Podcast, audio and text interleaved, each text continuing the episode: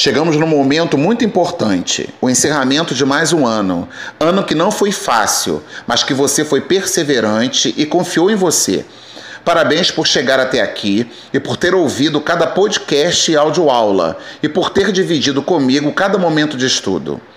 Esta semana, nossa audioaula se refere às páginas 141 a 143 do material didático carioca.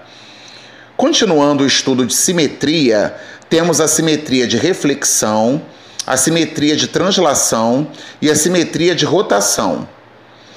A simetria de reflexão ocorre através de uma reta chamada eixo.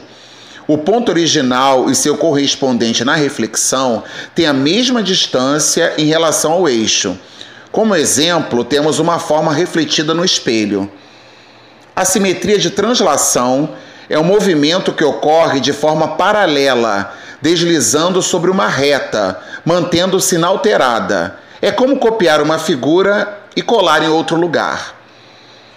A simetria de rotação acontece se, ao girar uma figura ao redor de um ponto, ela fica exatamente como na posição original, ou seja, a aparência do objeto não muda mesmo depois da rotação. A rotação é o giro de uma forma ao redor de um ponto chamado centro de rotação. A distância ao centro de rotação se mantém constante e a medida do giro é chamada ângulo de rotação.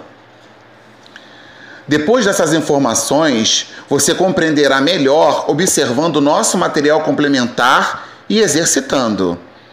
Foi um imenso prazer estudar com você. Não esqueça de continuar seus estudos no ano seguinte e de manter contato com a sua escola. Um abraço e um até logo!